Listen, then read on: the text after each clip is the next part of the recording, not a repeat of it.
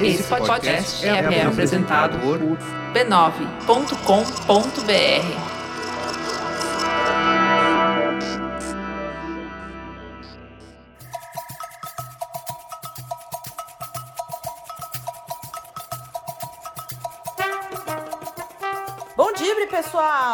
Estamos no ar com o episódio de número 32 aqui no B9. Eu sou Roberta Nina e, como sempre, estou acompanhada das minhas grandes amigas, minhas sócias, pessoas que eu sinto muito saudade. É, muito saudade, eu falei, muita saudade, né? É tanta saudade que eu tô ficando idiota. Bom dia, Angélica Souza. Bom dia, minha sócia Roberta Nina. Estamos aqui, firme e fortes na batalha. Firme e fortes que nem gelatina. Renata Mendonça voltou à sua cidade natal Natal. Bom dia, minha amiga. Passeou um pouquinho de carro, 500 quilômetros. Como é que tá a estrada? Bom dia, minhas amigas. Que saudades de vocês. Vim aqui sentir um pouquinho de frio. Só para avisar, né, aos ouvintes que eu não estou sendo irresponsável. Sou uma pessoa que tomou todos os cuidados, veio de carro. Tô aqui por causa de uma emergência familiar, é, para ajudar a minha irmã aí com meu sobrinho, que é um bebê de oito meses e não para. E ela tem que trabalhar também. Então a gente tá aqui ajudando, na verdade. E é muito bom estar num local, né, mais, mais com cara de casa para mim. Esse sentindo esse friozinho Sim. que eu tava sentindo falta, tendo um solzinho na cara também, que é bom, que no meu apartamento não tinha um, um quintalzinho, um negócio, agora eu tenho. Então eu tô um pouquinho mais tranquilo. Então tá melhor. Melhorou. A temperatura melhorou. ficou um grande frio, mas melhorou a situação, graças a Deus. Sim, graças então, a Deus. Então, minhas amigas, Vamos iniciar este podcast aqui com ele, aquela sessão de sempre, no nosso giro de notícias, que é o momento olímpico. Gente do céu. Faltam 423 dias para os Jogos Olímpicos de Tóquio e eu trago notícias direto do Globoesporte.com, que é a seguinte: Tóquio saiu do estado de emergência que estava decretado por conta do, da pandemia do coronavírus, né? Então foi nessa segunda-feira que o primeiro-ministro do Japão, nosso amigo aí Shinzo Abe, anunciou o início da reabertura na capital do país depois de um mês e meio de isolamento social. Então, aspas para o nosso querido Shinzo, ele disse disse: tínhamos um critério muito rígido para retirar o estado de emergência. Julgamos que alcançamos esse critério. Nessa segunda-feira, nós retiramos o estado de emergência em todo o país. Em apenas um mês e meio, nós praticamente colocamos a situação da pandemia sob controle. Gente, bateu Ai, uma inveja sonho. aí. Nossa! É. Gente, olha, eu não quero nem falar dessa pandemia, que eu tô com tanta raiva dela. Olha, que tá todo mundo passando na nossa frente de felicidade, todo mundo podendo sair, né? Todo mundo com tranquilidade e a gente, o negócio só piora e o pessoal fala em sair e eu não tô entendendo mais nada. É só isso, só pois desabafo. É, Pequeno filha. desabafo. Tá difícil. Enquanto a gente não meter o lockdown aqui nessa cidade, a gente vai ficar nessa quarentena eterna aí, né? Então, só pra situar aqui é, o que a gente tá falando do Japão, é, o país registrou 16.550 casos de coronavírus, com 820 mortos. O número de casos do país já vem caindo progressivamente. Apenas oito novos registros foram anotados é, na última segunda-feira, né? Então, mas tem esse problema aí, né? Porque a retirada do estado de emergência em Tóquio não garante a realização das Olimpíadas. Não quer dizer que tá tudo bem, que tá tudo lindo. Uhum. Porque na última semana, inclusive, o presidente do Comitê Olímpico Internacional, né, o Thomas Bach, presidente do COI, admitiu pela primeira vez que as Olimpíadas podem sim ser canceladas caso a pandemia do coronavírus não esteja controlada em todo o mundo até ano que vem. Ou seja, mundo, a gente tem um ano para controlar essa pandemia, porque senão os Jogos Olímpicos vão ser cancelados. Eu acho que é uma coisa que tá cada uma realidade que tá cada vez mais mais perto da gente, né? Enfim, no que depender do nosso país, com certeza já era.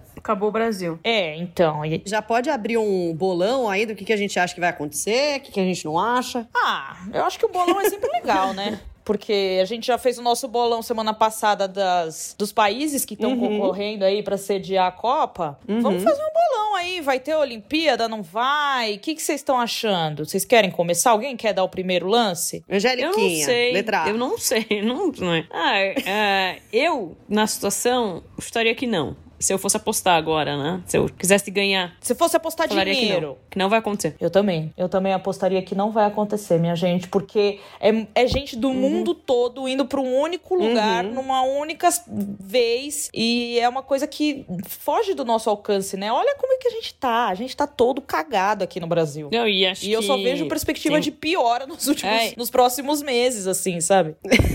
Eu também.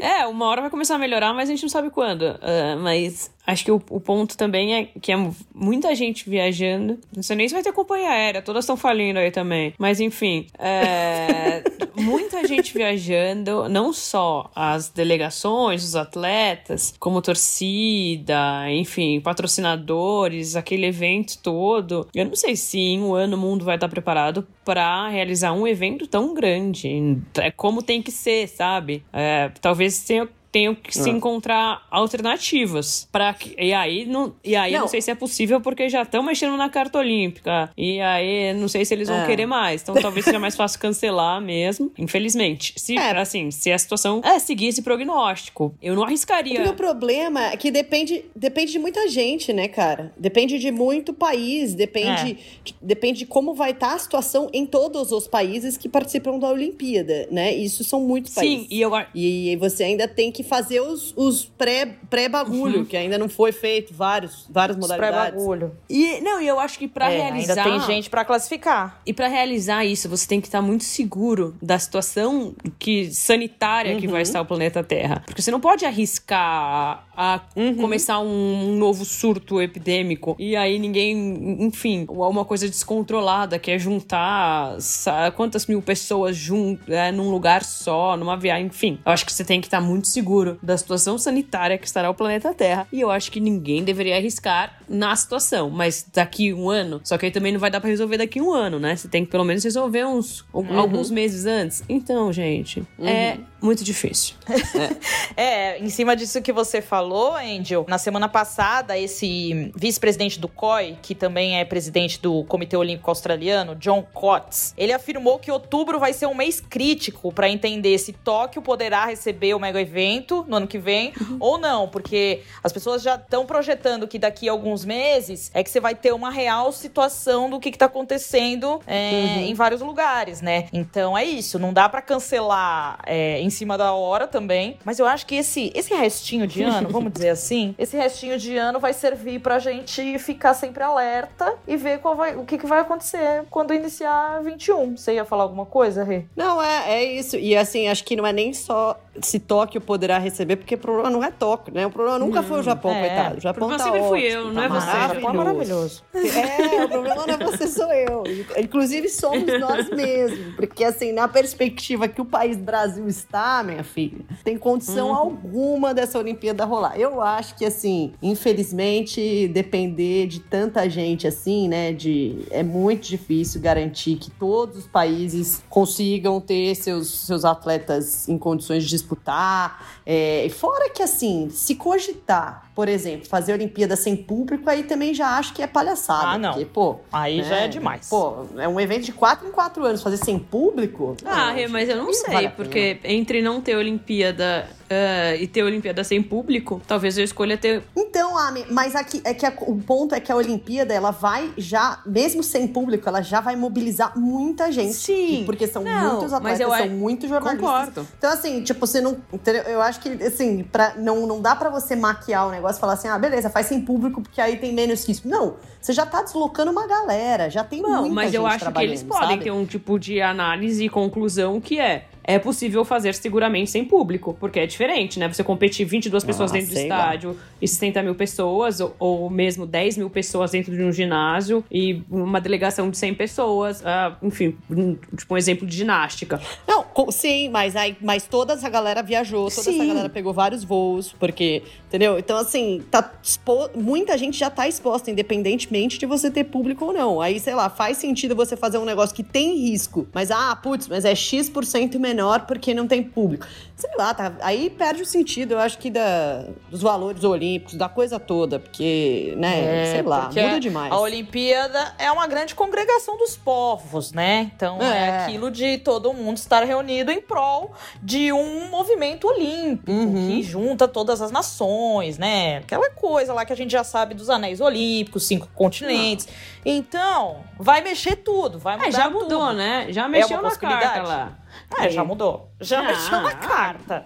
Já mexeram nas gavetas da, da Olimpíada. Agora, o que vier é lucro, né? Então. E tem muito patrocinador, né, gente, envolvido. Nossa, tem muita Brasil. marca, tem, tem é, obras que o É. Japão fez. É, gente, o bagulho foi O feio. governo do Japão, né, Nossa, gente? Os caras devem estar loucos. Ninguém Nossa. mandou ser agilizado, eu não me canso de falar. Se tivesse deixado as goteiras igual a gente deixou, ó, era o menor dos problemas. Bom, é, ficamos aí com essa grande dúvida na nossa cabeça que vai permanecer nos próximos seis meses e a gente vai seguir explanando sobre isso aqui. Se você ouvinte é, quiser dar sua opinião sobre realização dos Jogos Olímpicos, use a internet para mandar esse recado pra gente, porque o momento olímpico precisa de participações e novas notícias para ser abastecido, certo? Eu já fiz Certo. de tudo, né? Já tentei fazer, já tentei fazer vaquinha, já, já me abri meu coração aqui que pode ser, que Eu pode ser sem tudo. Torcida. Eu tô fazendo de tudo, Tóquio. Você contou comigo.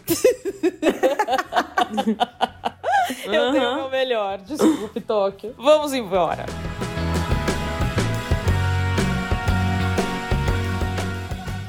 Notícia 2. Essa um pouquinho mais positiva que a gente tenta dar uma variada, né? Uma notícia ruinzinha, uma notícia boazinha, né? Pra você não, não se jogar da varanda. Da É, ponte. ou da ponte, ou enfim. É, Federação Paulista organiza ciclos de videoconferências para o futebol feminino. Federação Paulista faz tudo. Ai, desculpa. Tudo. Só por causa da Aline Pellegrino, tá? Que a gente não gosta de ficar babando o ovo de nenhuma federação, não, mas a Aline Pellegrino merece. É, a Federação Paulista de Futebol preparou dois ciclos de videoconferências para o futebol feminino, voltada para as atletas dos clubes filiados. É, a primeira palestra aconteceu na última quarta-feira, dia 20 de maio, às três da tarde, e foi com a Viviane Leal, cofundadora da R9 Gestão Patrimonial e Financeira, para falar sobre educação financeira para as jogadoras. Então, basicamente, inclusive essa é uma ideia, obviamente, da Aline Pellegrino, que foi, né, que aproveitou a quarentena para tentar promover alguns cursos que fossem interessantes para capacitar tanto atletas quanto a, a galera da gestão dos clubes, né? Assim, tipo, o que, que a gente pode aqui aprender nesse momento que estamos em casa.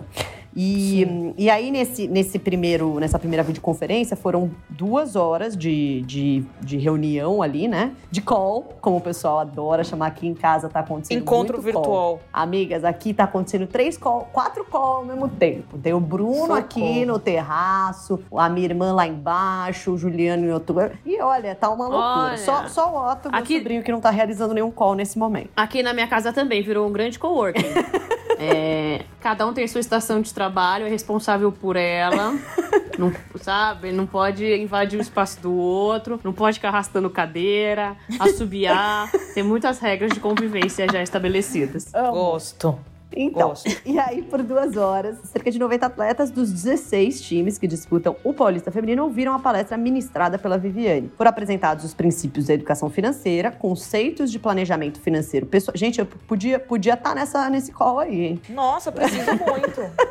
Conceito de planejamento financeiro pessoal e familiar, sugestões de porcentagem para gastos com despesas essenciais, não essenciais e investimentos. E a importância da reserva de emergência, né? Como essa emergência. Agora já foi, minha como amiga. essa emergência, Ah, inclusive, estamos tendo nesse momento. Uma grande Quem emergência. reservou, reservou. Amiga, quem, quem reservou também já se fudeu, já perdeu toda a reserva, porque olha, É, Não, e quem pediu o auxílio de emergência também tá estourando, né? também tá ferrado. O conceito, o conceito de emergência mudou nessa pandemia. Exato. E também exemplos financeiros hipotéticos, plano de ação estratégico das finanças e lições, enfim, para elas aprenderem nesse momento. O que é muito importante, né, gente? Porque educação financeira é um negócio relevante demais que ninguém faz em nenhuma um estágio da vida, né? A gente devia ter isso na escola. Enfim. Exato. A Viviane Leal falou conosco sobre a importância da gestão financeira não só para atletas, mas também para todos nós, né? Nós, pessoas, seres humanos deste mundo. Você falou. Todo que a gente podia estar tá nesse call. A gente podia estar tá nesse call. Podia. Né? Vamos falar para quem chamar a gente nas próximas. Vamos, vamos falar. E em cima do cenário de incerteza que muitas jogadoras enfrentam e que muitas pessoas, né, também, já Sim. que não são todas as atletas que atuam como profissionais, inclusive, né, boa parte delas tem um cenário mais instável mesmo, é, a Viviane frisou que quanto mais segurança financeira elas tiverem, melhor performance em campo elas conseguem entregar. Porque isso também tem coisa de cabeça, né, gente? Quando a gente tá preocupado com, com gasto, com dívida, com não sei o quê, você não vai render é, a mesma coisa, né? Então, realmente, é, é complicado. Então, vamos ouvir o primeiro áudio da Vivi. Antes que a gente comece a falar sobre a importância para as atletas, eu acredito que é importante também deixar claro que a educação financeira ela é para todos, né? Então, quando a gente começa a analisar o contexto do futebol feminino, enfim, atual, a gente percebe que embora ele esteja em franco crescimento, né, a gente ainda tem muita dificuldade, principalmente no campo financeiro. Então, a gente tem atletas com salários atrasados, a gente tem muita informalidade, a gente percebe muita informalidade nas contratações, tem atletas que trabalham, são contratadas por um período dos campeonatos, então elas só recebem por três meses. Isso tudo faz com que elas não consigam né, ter um controle, né? Elas não consigam se programar. Então, quanto mais consciência, quanto mais administração do dinheiro elas tiverem, né, mais elas vão conseguir autonomia, mais elas vão ter segurança para suportar esses imprevistos, esses períodos sem receitas. Então, assim, eu acredito que com estabilidade e organização financeira, elas vão cons conseguir mais concentração e foco no campo, né? Então, quanto mais tranquilas elas estiverem em relação ao dinheiro, quanto mais segurança elas tiverem em relação ao que elas ganham e ao que elas recebem, mais elas conseguem performar em campo. Então, isso está muito ligado. Eu vejo muitos atletas que enfrentam problemas financeiros que não conseguem performar no campo, né? Então, a gente escuta muito isso. O atleta não está com boa performance, não tá. É, parece que a cabeça dele não está ali no campo, mas é porque ele está com problemas financeiros ou ele está com problemas né, familiares financeiros. Então, o dinheiro tem uma relação muito importante na, na carreira de um atleta também. Então, é, eu acho que a educação financeira, a consciência do dinheiro é um ponto importantíssimo para uma carreira bem sucedida, né? Ao longo da troca, as jogadoras foram tirando dúvidas. E a Vivi apresentou aqueles conceitos básicos, tipo salário líquido versus salário bruto, montante. Não, é muito engraçado, né? Você vai vendo com, conceitos básicos. Tipo, que quantas pessoas sabem quais são esses conceitos básicos? Né? Nossa, né? eu demorei para aprender. Amiga, Acho que até hoje eu não sei. É uma loucura. inclusive, inclusive, alô, Vivi, você puder fazer essa aula pro tirador. Nossa, Vivi. Não, a Vivi vai Manda me dar PDF. aula. A Vivi vai me dar aula e eu não vou conseguir entender para sempre. Eu vou entender na hora, depois eu vou esquecer. Então, não precisa... Na hora você vai achar que você entendeu. Amiga, Exato. a Nath Finanças fala, fala o economic case na língua, na língua do, das pessoas normais. Eu acho que ela... Mas o meu problema... E principalmente, o rei, principalmente pra, pra realidade do dinheiro das, das pessoas, pessoas normais. Também, né? Exato, exato. Da, da maioria amiga. da população, né? Que não é, no caso, os 3% que ganham. O meu problema não é só a linguagem, o entendimento. O meu problema é o esquecimimento. Também então, assim, tem isso. Também ela, tem ela vai me ensinar, eu vou absorver, mas, tipo, dois dias eu já não, não lembro mais. Vocês são prova disso. Das coisas que vocês me falam e que eu não guardo. Então. Não, mas quando você aprende, você aprende, Ami. Será, amiga? Não sei. Apre... Não, porque aprender é diferente de um, de uma, um fato, alguma coisa. É, você aprendeu, você pode não saber como você aprendeu, mas você aprendeu. Você não sabe somar? Não, você não sabe fazer as coisas? Às vezes eu erro nas contas, mas eu sei o método. Vamos fazer o seguinte: é, a gente vai Vamos. falar pra Vivi fazer uma, uma aulinha com a, com a Nina, a gente faz uma chamada oral todo podcast. A gente a aplica gente... uma, uma prova. E todo podcast a gente relembra pra ver tá como bom. é que tá. tá.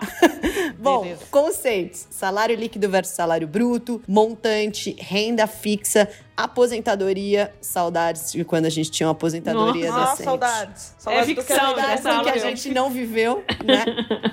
Poupança, investimentos. E no final, uma meia hora foi dedicada a perguntas e respostas. Para Viviane, o saldo foi bem positivo. A receptividade foi incrível, foi muito positiva. Eu consegui ver uma grande troca de informações, eu vi o engajamento de várias, várias meninas. Eu pude perceber, inclusive, que umas já se familiarizaram estudando, é, lendo livros, seguindo no Instagram pessoas de referência, e outras, intuitivamente, já tomavam atitudes positivas no sentido de ter um planejamento, de ter um orçamento doméstico, né, de anotar no seu caderninho ali as suas despesas e as suas receitas. Mas, assim, o mais importante que, que ficou para mim ali foram os feedbacks em relação às ações que aconteceram imediatamente, né, é, em relação a comportamento, as atletas que não faziam disseram que na sequência começaram a fazer e ficaram horas ali anotando tudo, pensando e planejando, já pensando numa reserva de emergência, como construir em cima das possibilidades. E uma coisa também que ficou muito forte para mim foi o questionamento de algumas atletas sobre o porquê delas não terem recebido essas informações é, no início das suas carreiras, né?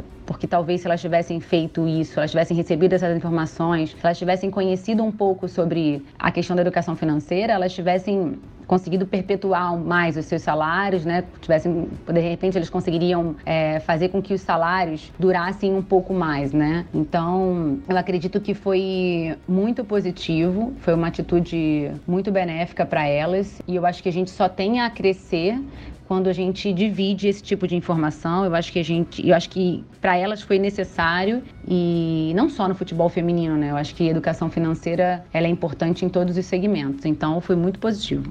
Entre as jogadoras que participaram da videoconferência estavam, por exemplo, a Érica Tamires do Corinthians, a Stephanie Krebs do Palmeiras, a mãe, né? A Stephanie Krebs é a jogadora que é deficiente auditiva e a mãe dela que fez a tradução para ela, a Rosana, jogadora também do Palmeiras, Andréa Rosa da Ferroviária e entre outras aí 90 atletas, um número bem expressivo mesmo. Uma sala cheia, né? Amiga, nossa, né? Uma doideira. Talvez Muito. se ela fizesse presencial isso aí, não, não ia rolar Ia dar bagunça. É.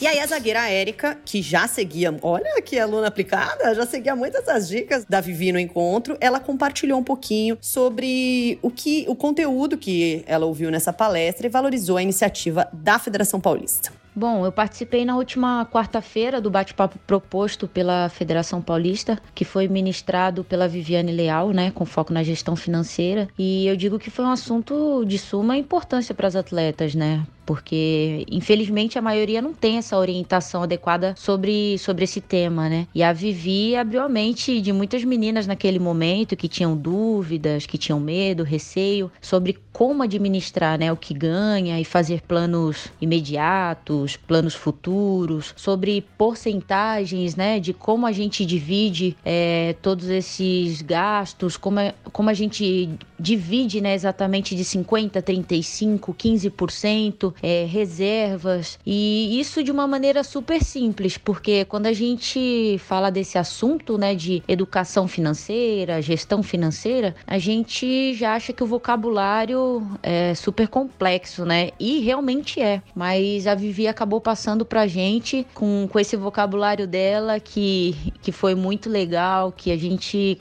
conseguiu de tal forma entender e acredito que isso vai nos ajudar muito. Já me ajudou, eu já seguia uns 90% do que ela falou ali, eu já seguia, então acredito que eu esteja no caminho certo para isso. E nossa carreira é super curta, né? Futebol feminino tem uma carreira curta, então é, o que ela passou será benéfico para todas nós e mais para frente a gente poder ajudar outras atletas também. Então eu fiquei muito feliz com essa iniciativa da, da Federação Paulista, é, das ideias ideias que, que a Aline Pellegrino tá tendo e ela gosta tanto do, do futebol feminino, né? Não tem nem como não tentar ajudar de alguma maneira. Então a gente fica feliz por isso, que tem uma pessoa responsável ali que gosta é, daquele patinho feio ali, daquela criancinha feia que é o futebol feminino para muitos, infelizmente ainda. Então que continue essa iniciativa, essas videoconferências com outros debates, né? Com outros assuntos, porque serão importantes todos esses para nossa modalidade. E mais ainda pra gente nesse momento, né, em que a gente não pode se aproximar uma das outras. Então que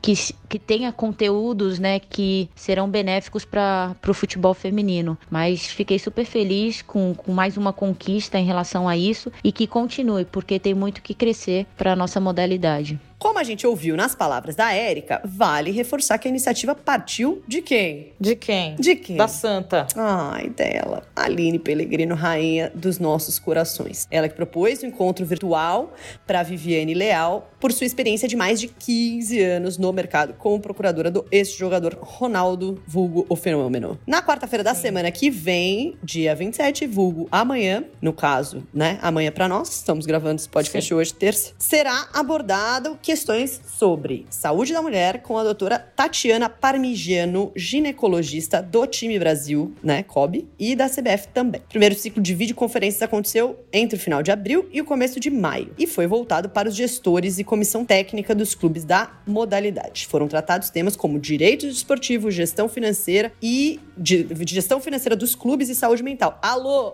Brasil, gestão financeira Saúde dos mental. clubes, precisa ter. Quem tem? Precisa ter para todo mundo, né? Todos os clubes da história do país precisam desse curso aí. Muito bom. Sim. Nossa, o planeta Terra, o Brasil inteiro, a comunidade brasileira toda. Toda, Não, toda. E você vê, né, uma iniciativa aí que começou já em abril, né, falando de assuntos relevantes aí, né, de gestão, direito desportivo, e também entra na questão da educação financeira, agora vai falar de saúde da mulher. Então são temas importantes importantes, né, que, que as atletas podem absorver aí durante essa quarentena. É legal também as meninas começarem a pensar na grana, né, de fato, uhum. do que elas uhum. têm direito, do que, que elas podem guardar. E acho que foi muito útil, assim. E ver uma mulher dando uma palestra pra mulher também é bem legal, né? Nossa, maravilhoso. Amei.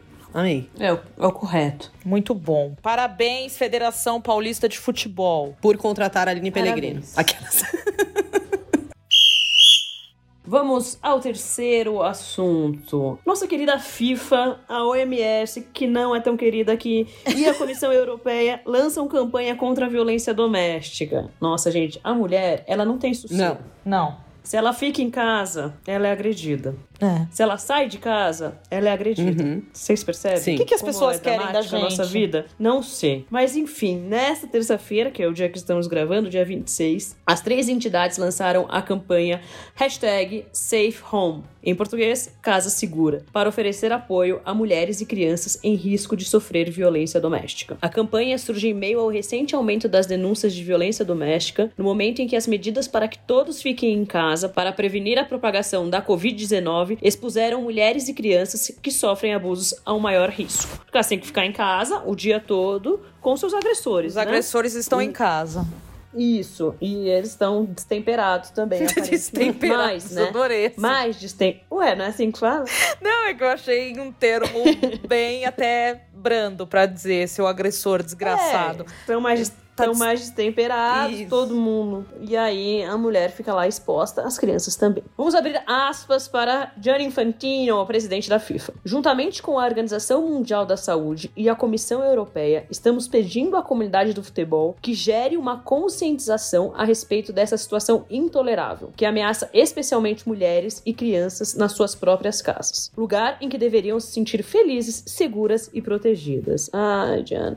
A vida não é assim para a mulher. De acordo com o Infantino, a FIFA estimulou as federações membros da entidade a divulgarem os contatos dos serviços telefônicos de ajuda ou dos serviços de apoio locais ou nacionais que podem ajudar as vítimas ou qualquer pessoa que se sinta ameaçada de sofrer violência. Alguns jogadores e jogadoras fizeram parte do programa, como Kelly Smith, Oliver Torres, muitos jogadores e jogadoras é, que fizeram parte do programa e que são amigos da FIFA. Olá, eu sou a Rosana. Eu acredito que todo mundo tem direito de viver em uma casa segura. Os governos de todo mundo podem ajudar a proteger mulheres e crianças da violência doméstica. Eles podem criar leis para prevenir a violência e promover a igualdade de gênero e os direitos humanos. Podem financiar a saúde, a educação, o cumprimento da lei e os serviços sociais podem oferecer apoio a serviços telefônicos de ajuda e abrigos para mulheres e crianças, além de entidades que trabalham com os agressores. Depende de nós. Vamos dar um basta ao abuso. Lembre-se de que todo mundo tem direito de viver em uma casa segura e livre de violência. Segundo dados divulgados pelas entidades, quase uma entre três mulheres em todo o mundo sofrem violência física e ou sexual por parte de um parceiro íntimo ou violência sexual por parte de outros durante a sua vida. Na maioria dos casos, essa violência é cometida por um parceiro em casa. Além disso, até 38% de todos os assassinatos de mulheres são cometidos por um parceiro íntimo. Também estima-se que um bilhão de crianças entre 2 e 17 anos de idade, ou seja, metade das crianças do mundo, sofreram negligência ou violência física, sexual ou emocional o ano passado. Gente. Gente, dramas reais e que estão. As pessoas estão mais expostas, né? Os vulneráveis estão mais expostos em tempos que as pessoas não podem sair de casa, mal podem contar com um amigo, né? Fugir para outro Não fugir, mas de repente sair de casa, ir para outro lugar. Enfim, é muito importante essa conscientização e alternativas. Não tem, tem muita dificuldade de denunciar, né? Porque assim, uhum. é, alguns estados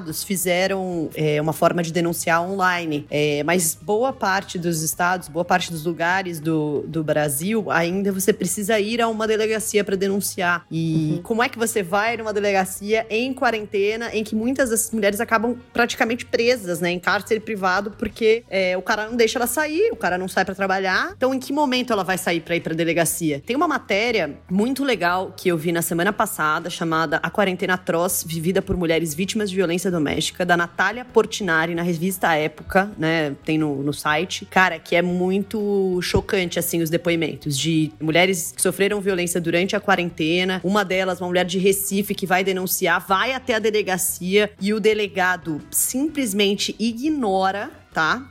Ignora. É um negócio, assim, desesperador mesmo. Eu acho que é ainda mais numa situação dessa em que todo mundo tem que ficar em casa e eles têm dificuldade, né, pra pedir ajuda. É realmente uma causa muito importante. Que bom ver o futebol se envolvendo com isso. E eu vi também que, não sei se vocês viram, eu, acho que é uma ação, na verdade, do ano passado, do aplicativo da Magazine Luiza. Essa mulher também faz tudo. Uhum. Que você finge que tá. Enfim, você abre seu aplicativo e aí tem uma função que é de denúncia. Se você estiver sofrendo algum ataque dentro da sua casa e você não puder ligar, né? Porque a pessoa está lá te ameaçando, você pode fingir que tá ah, fazendo uma compra no aplicativo e tem um botão que, enfim, faz a denúncia, contacta com a, quem tem que receber a denúncia, uhum. 180 local, enfim, as pessoas estão criando alguns me mecanismos para ajudar, né? Gente, porque é muito assustador, gente. Olha esse número: um bilhão de crianças sofreu uhum. alguma negligência ou violência física, sexual, emocional no ano passado. São, uhum. são números assustadores, né? E como a gente falou é, no episódio passado da importância do futebol, também falar sobre causas importantes, né? Que a gente até falou sobre o combate à LGBTfobia. Mais uma vez o futebol dando um exemplo aí, né? Eu acho que o que a gente puder usar a comunidade do futebol, que tem muita gente que é apaixonado pelo time de coração, pelos atletas, para passar uma mensagem é, importante, é muito válido, né? Então, esse, esse tipo de ação da FIFA, da OMS e a Comissão Europeia, eu acho que pode atingir muitas pessoas e levar conhecimento até a quem pode estar tá perdido, sem saber o que fazer, sabe? Principalmente criança. Tem muita criança que consome futebol uhum. e passar essa conscientização é muito muito, muito importante. Bom, a próxima notícia, essa daí não deu para intercalar com uma notícia boa, porque estão faltando, né, gente? Notícias boas, infelizmente. Sim. É uma notícia triste, bem triste e acho que até surpreendente em certo sentido, porque foi tudo muito rápido, né? Sobre o falecimento do ex-técnico da seleção feminina, Oswaldo Alvarez, o famoso Vadão. O Vadão tinha sido internado, né, na última semana por complicações em um câncer no fígado e ele, ele descobriu descobriu esse câncer no início do ano, né? Foi internado no Sim. Hospital Albert Einstein, em São Paulo, na semana passada, no fim da semana passada. E ele descobriu esse câncer quando estava fazendo exames de rotina. É interessante dizer, gente, interessante, enfim, é triste, mas é um dos cânceres mais difíceis de serem descobertos, o câncer no fígado. Porque os sinais são muito parecidos com coisas que você, sabe, tem de vez em quando e, e nem percebe. Então, uhum. muito complicado mesmo descobrir. E aí, se você não descobre no bem no início mesmo, é, é um câncer que avança muito rápido rápido. Bom, ele descobriu isso em dezembro, vinha realizando tratamento desde o início do ano, teve complicações, foi internado no último dia 12 de maio e ele já tinha um quadro considerado grave, acabou não resistindo ao tratamento e faleceu nesta segunda-feira, dia 25 de maio. O Vadão tinha 63 anos e ao longo dos 34 anos dedicados às quatro linhas, ele esteve no comando da seleção brasileira de futebol feminino, além de outras equipes como Atlético Paranaense, Corinthians, Guarani, São Paulo, Ponte Preta. E o famoso Mojimirim, onde ele construiu o, o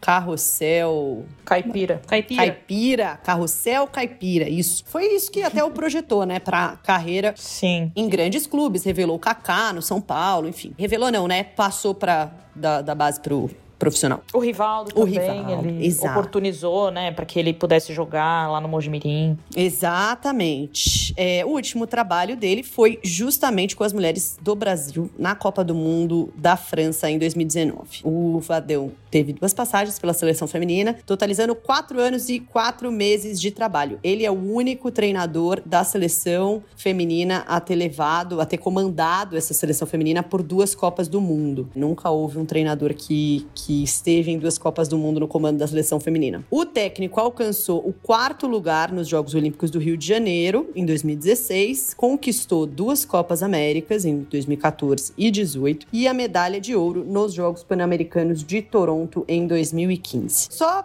para pontuar aqui, né, a gente viu algumas pessoas que eu acho até que fazem isso de bastante de, de uma maneira bastante desrespeitosa, mencionando ah, que tantas feministas criticaram o Vadão e agora vem, enfim. O Vadão sempre foi uma pessoa sensacional, de um coração enorme. Isso sempre ficou nítido no trato dele com a gente e com as jogadoras. Eu nunca encontrei ninguém que não gostasse do Vadão, da pessoa Vadão, assim. Todas as pessoas que já trabalharam com ele, que eu convivia ali na cobertura de seleção brasileira, não tinham um A para falar dele. É, eu só acho que nós que acabamos fazendo a cobertura esportiva mesmo, é nosso papel é, fazer eventualmente críticas, fazer eventualmente é, né, avaliações do trabalho de um treinador ou de uma treinadora no comando, especialmente de uma seleção brasileira. Então, tudo que a gente falava a respeito do Vadão era sempre, sempre restrito ao trabalho dele na seleção feminina. É, e deixamos isso muito claro, a gente sempre, ele sempre teve muito respeito. Eu lembro de uma vez que na CBF ele falou pra gente, ele falou,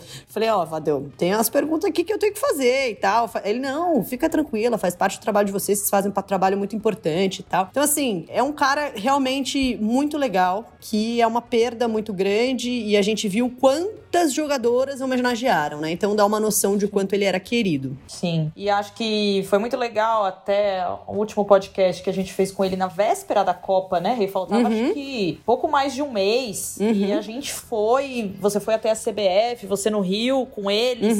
Eu em São Paulo no estúdio, na Central 3 na época, e a gente fez uma, uma batelada de perguntas ali, questionando, né? Jogadoras, modo tático. Cara, e ele sempre nos atendeu, ele não respondeu de forma grosseira nenhuma vez. Sempre deu abertura pra gente, né? Na Copa, a gente acompanhando os treinos ali de pertinho, filmando, é, deixando a gente falar com as jogadoras. Sempre foi um cara muito, muito de boa, assim, muito pacífico, né? E é isso, e ficou muito claro nas, nas mensagens que as meninas direcionaram, falando do trabalho dele, da maneira como ele as tratava. E é uma perda muito grande pro futebol. E é muito triste porque, como você falou, é uma doença, principalmente a do fígado, né? Que é avassaladora, assim, né?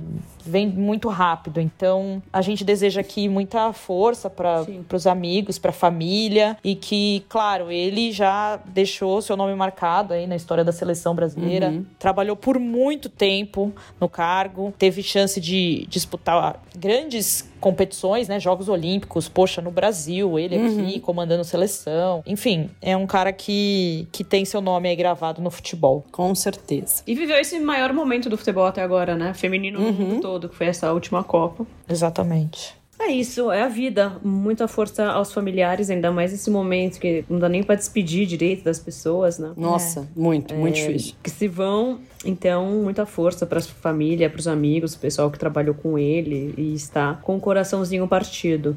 Verdade. Fiquem em paz.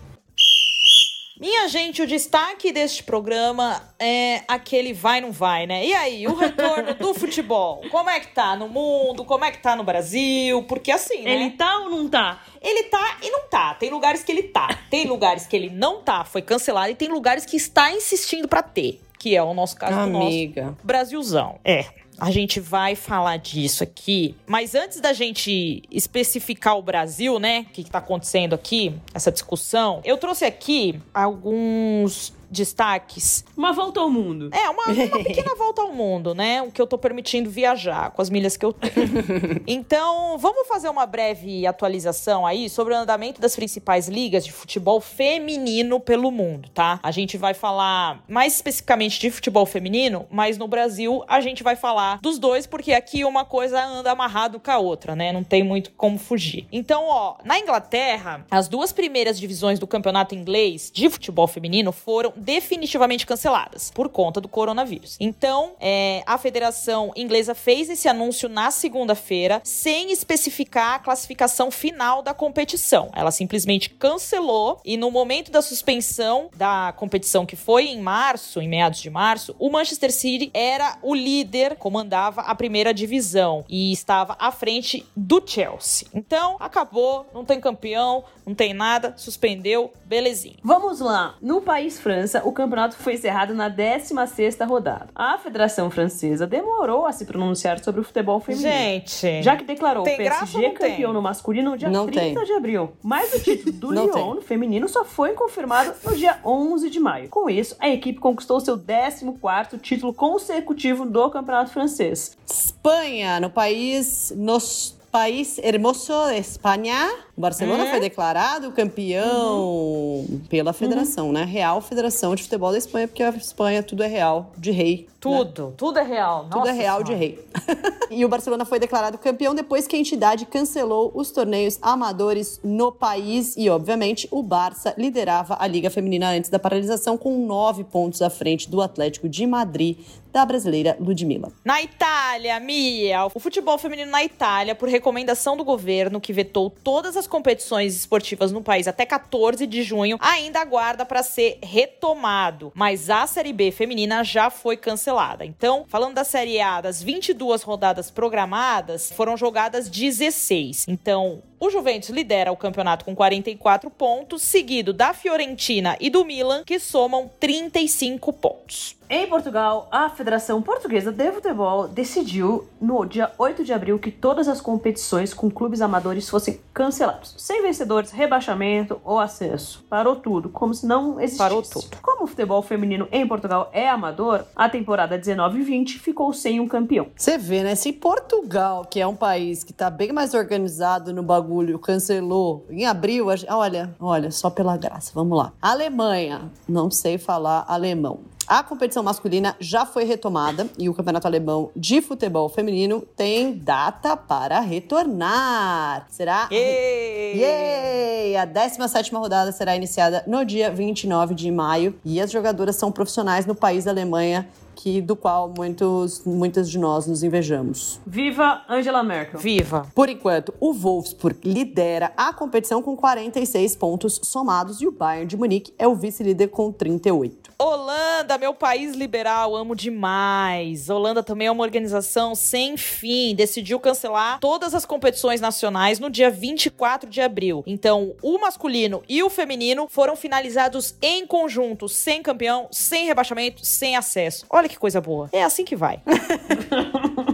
Fora da Europa, a principal competição é a NWSL, a Liga Americana de Futebol Feminino. Por lá, as equipes estão treinando de forma individualizada, porque lá é uma cidade mais individual, cada um por si, Deus por todos, mas ainda não há uma previsão de retorno. Sim. É, porque a, a temporada, né, era, era pra ter começado, não começou. É meio que nem o. Se bem que o Brasil, no caso do brasileiro feminino, já começou, né? Mas lá o, o- o campeonato feminino não tinha começado. Sim. Enfim, uma loucura. Aí ainda falta a Champions League, é isso? Nossa, a Champions é a coisa mais louca, porque assim, suspenderam, né, a volta da, da Champions, sendo que as- ah, falando do, do feminino, os clubes participantes, cada um enfrenta uma situação diferente na pandemia. Um, um já cancelou, o outro suspendeu, o outro tão pra voltar. Então, assim, das oito equipes classificadas, quatro já tiveram suas temporadas nacionais canceladas, que é o caso do Barcelona, do Atlético de Madrid, do Lyon e do PSG. Outras duas, que é o Arsenal e o Glasgow, é, aguardam pra retomada dos campeonatos nacionais. Já o Bayern e o Wolfsburg entram em campo na próxima semana. Olha Amiga. que doideira, minha gente. Amiga, não tem condição de realizar um campeonato continental na atual conjuntura mundial. Entendeu? Não Amiga, tem não tem condição de realizar campeonato nacional no Brasil, por Não exemplo. tem, também não tem. Isso, isso muito menos. Imagina a Libertadores volta, os argentinos vão, visitar, vão viajar pro Brasil. Nossa, top! Vou aqui Não. me infectar de coronavírus. Coitado. Ah, gente. E ainda ó, mais a Argentina, que tá um exemplo aí de controle da pandemia. Não façam isso. Fiquem aí, viu? Não vem pra cá que é desgraceira. Não. E só pra finalizar falando de competição, Copa do Mundo Sub-20 feminina na Costa Rica e no Panamá foi adiada de agosto. Ela ia acontecer de agosto a setembro foi adiada, foi remarcada pra 20 de janeiro a 6 de fevereiro. E a Sub-17, que vai acontecer na Índia, originalmente planejada para novembro, foi remarcada para 17 de fevereiro a 7 de março, ambas do ano que vem. E aqui no Brasil, minha gente? O que, que a Ah. gente fala pras pessoas? Gente, Sabe que o que eu fico mais indignada? Lê a carta do André O que eu Santos. fico mais indignada, eu fico assim, eu fico indignada, Calma, gente. Que é o calma. seguinte, né? Quando o negócio foi suspenso, né?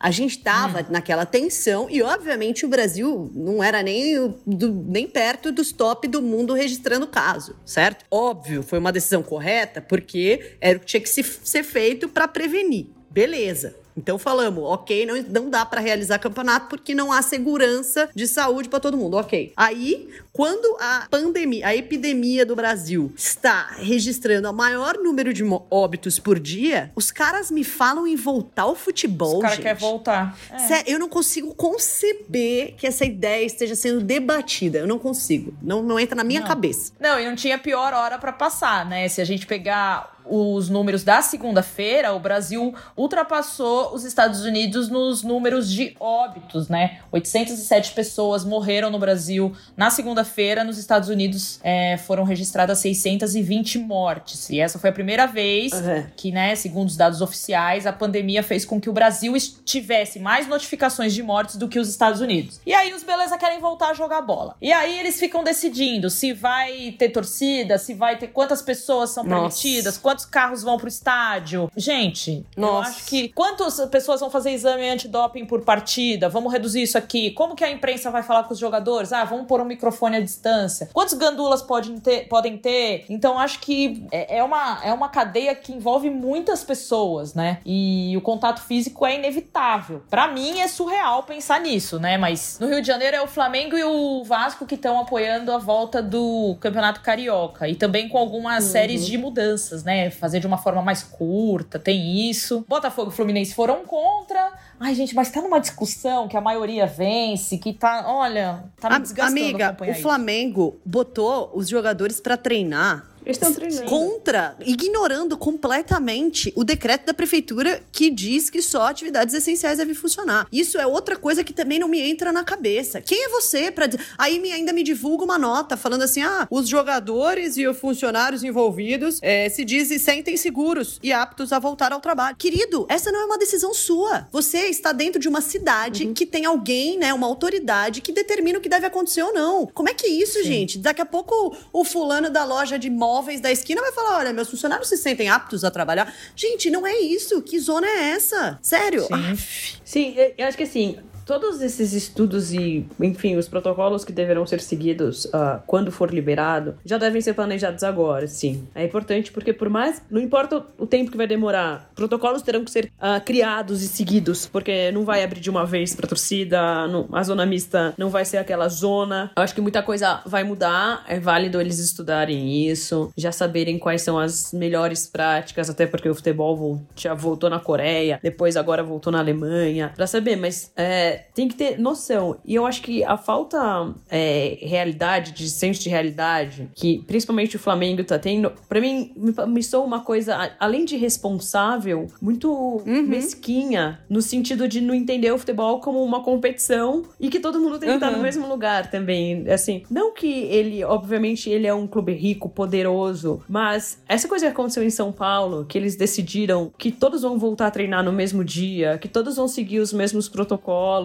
que todo mundo vai ter o mesmo tempo para fazer as coisas, sabe? Uhum. Ele é justo pra competição, é, ele é leal com todos os competidores. Então, além da questão de ser um absurdo você voltar a treinar no meio de uma pandemia, onde é, você não precisa ser um especialista em saúde, é, em sociedade, para pensar que se os casos estão subindo, não é o momento de voltar. Uhum. Então, hoje a gente ultrapassou os Estados Unidos em mortes diárias. Os Estados Unidos está uhum. descendo, o Brasil está subindo. Talvez uh, seja o, é o principal país do mundo que as mortes estão subindo diariamente. Enquanto as mortes subirem diariamente, a gente só tem que restringir mais as coisas Sim. e não é abrir isso, as coisas. gente. Cara, é, é assim. Então, é o, é o básico do básico, sabe? Então, além deles não pensarem é, na saúde, eles também são desleais na, uhum. na competição. Que, então, assim, é um absurdo total. Não, e é reflexo também de como a gente está se comportando diante dessa pandemia, né? De como que o, o governo federal Sim. e os governos né, de cada cidade estão lidando com isso. Por exemplo, uhum. eu vi ontem que é, Belo Horizonte tem controlado muito bem a pandemia por lá.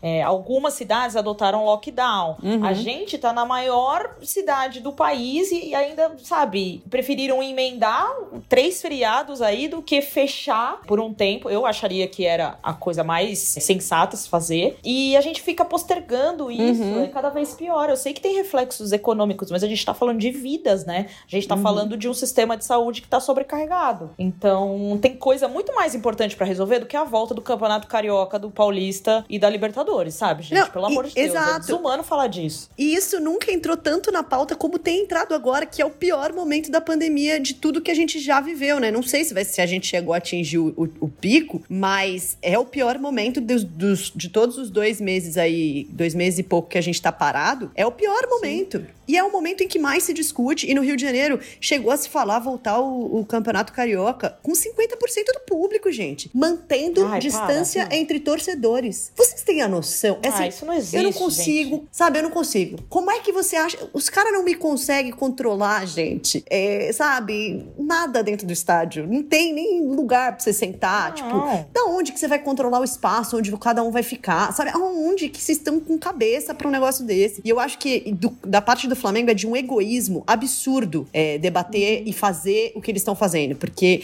é isso, o cara vai lá, faz, é, bota os caras para treinar, ignora que existe uma, um decreto acima dele que diz para ele que ele não deve fazer e fala: olha, foda-se, eu acho que eu tenho meu, minha galera que tá apta. Ele fala assim: todo mundo aqui vai testar um zilhão de vezes e tal. Ok, todos os clubes têm condição de fazer todos esses testes. Ponto número um. Ponto número dois: tá faltando teste em tudo quanto é hospital no Rio de Janeiro e, o, e os clubes de ah, mas eu tenho dinheiro, eu compro. Dane-se. É, é, um pensamento. Comprou uma máquina lá em Portugal uhum. para fazer isso. Então, e, e, eu acho que é um pensamento egoísta, sabe? É você tá fora Sim. da realidade. Você tá falando assim, dane-se que tem 900 pessoas morrendo por dia no Brasil. Eu vou voltar com meu futebolzinho aqui.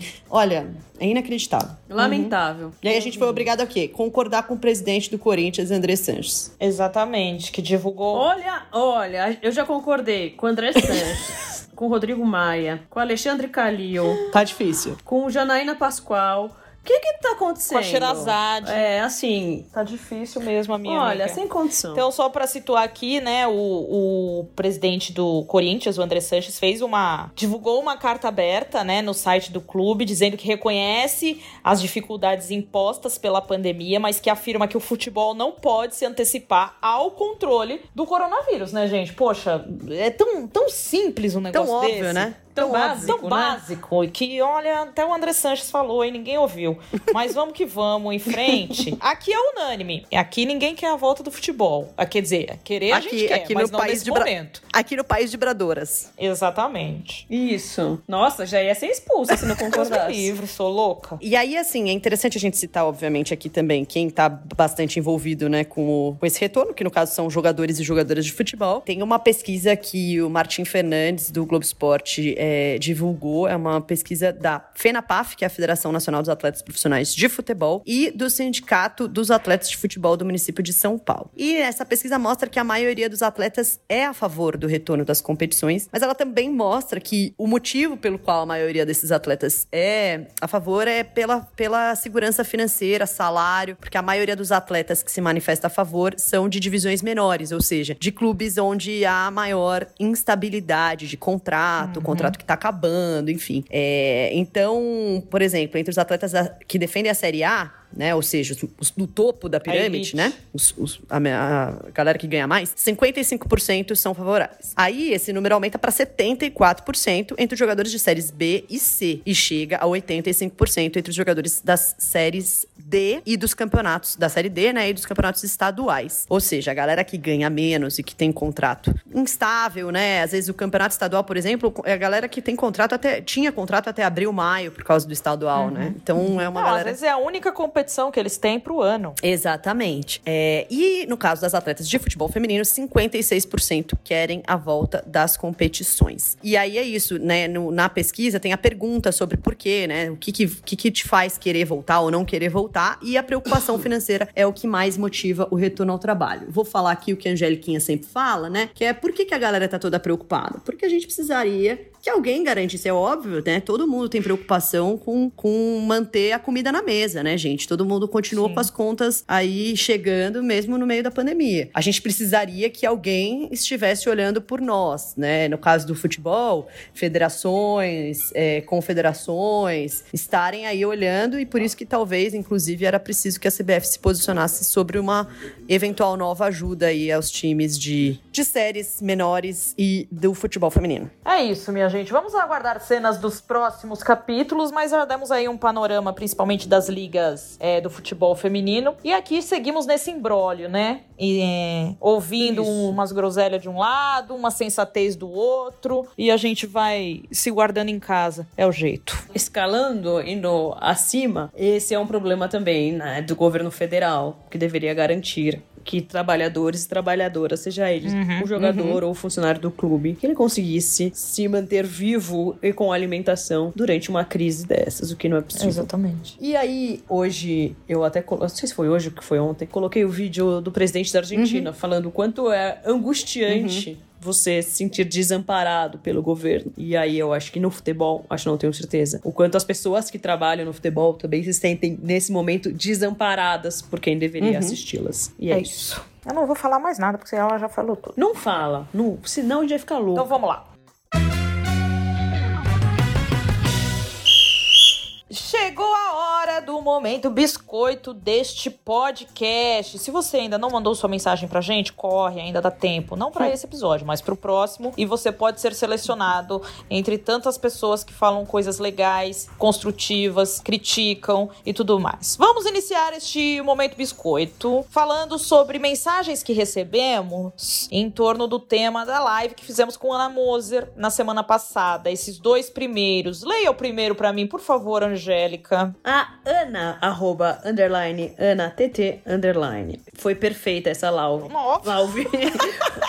Foi perfeita. essa live. Vamos fazer uma live amanhã.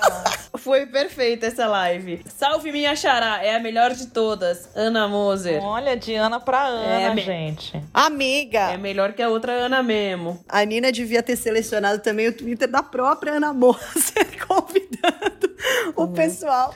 A Ana Moser tava mais atrapalhada. A live fofa. Não, ela, ela tava... queria divulgar nas multiplataformas dela, mas ela percebeu que ela não podia usar o celular porque ela tava no celular. Foi uma loucura. Acontece. Grande momento. Vamos lá, Maria Gouveia, arroba Maria Underline Gouveia. Amei muito conhecer a ideia do Instituto Esporte e Educação da Ana Moser. Grata de Bradoras. De nada, querida. De, nada. nada. É um trabalho maravilhoso que ela faz há anos. Foi muito legal. Porque as pessoas, duas pessoas que trabalharam lá apareceram na live, uhum, gente. Verdade. Que demais, né? Muito legal. Próximo recado, vou ler. Lívia Delunardo. Ela escreveu assim, arroba Lívia Delunardo. Obrigada pelo furo de notícias da Angélica Souza sobre o estado de saúde da Renata Mendonça. Para uma publicitária, o faro jornalístico tá ótimo. Ha, ha, ha, ha, ha. Olha aí, Angeliquinha. Olha aí. É o furo. Olha, eu aprendi com as melhores Mas eu também não nego que eu tenho o É faro do fora do repórter, repórter. né? Com certeza. Claro que tem. Então, é por isso que eu mudei até de editoria durante essa, esse tempos de coronavírus. Ah. E é por isso que vocês me contrataram. também. Com certeza, Ana. A gente viu uma coisa além da sua função de publicitária. A gente sabia que você era multifuncional. Então, quebra vários galhos. Mesmo. Então, leia o próximo aí. Vai, Angeliquinha. Vamos lá. Esse aqui vem do Instagram, a Bia, underline Amalfi. A gente fez um post homenageando e também lamentando muito o falecimento do Vadão. E ela respondeu: Um dos motivos pelos quais eu sigo seguindo e adorando vocês. Acho que acharam um equilíbrio perfeito entre jornalismo, criticismo e humanismo. Poxa, a gente tá tentando. Gente, fofa demais. feliz com esse recado, porque Eu não é fácil é, escrever alguma coisa, né, sobre alguém que partiu e Uhum. sem deixar de, de citar nosso trabalho em torno disso. Então, acho que foi um recado bem legal. Obrigada, viu, Bia? Obrigada, Bia. É, e no Instagram também a gente tem a arroba Beli Soares, que comentou sobre o que clubes e federações poderiam fazer a respeito do combate à LGBTfobia, tema que abordamos no episódio anterior. Ela escreveu. Vejo os clubes hoje se manifestando em dias importantes para a causa, mas poucas ações feitas. Acho que o primeiro passo é entender a dimensão da causa. Existe uma lei do menor esforço por parte dos clubes e federações, como se um post fosse suficiente. Os quadros internos pouco diversos justificam isso. O futebol ainda é masculino, branco, cis e heteronormativo. Não entender a função social do esporte na luta pelas garantias fundamentais é um problema. Os times são associações enormes com uma grandeza histórica incomparável. Falta querer usar isso pro bem e entender que o futebol pode sim mudar toda uma sociedade. Gente, muitas palmas para esse, pra esse comentário. Muito. Eu- tem meu voto. Eu vou subir aqui. Se for 13. Eu vou subir aqui o GIF que eu uso bastante, que é Aí tu deu aula. A menina deu aula, gente. Ah. perfeita. Figurinha, Isso. amiga, você parece minha mãe Figurinha. misturando as coisas. Spot, Spotify. Figurinha. É isso. Spotify é muito bom. Ô, gente. É... Ô, Beli, aí tu deu aula, viu, Fia? Seu, seu recado foi maravilhoso. Eu vou encaminhar para todos os clubes da Série A, para eles terem noção do trabalho que eles precisam fazer, porque ela falou a verdade, né, minhas amigas? Só a verdade, só ali verdades. Só li verdades. Não falou pouco, não. Falou muito, mas falou bonito. Exatamente. Falou o que importa. Minhas amigas, é com este recado, com esta aula, que eu me despeço de vocês, dizendo que foi muito bom tê-las aqui. E que semana que vem a gente volta, se o bom Deus permitir. É isso. Um beijo. Ele vai permitir. Até. Beijos. Beijos!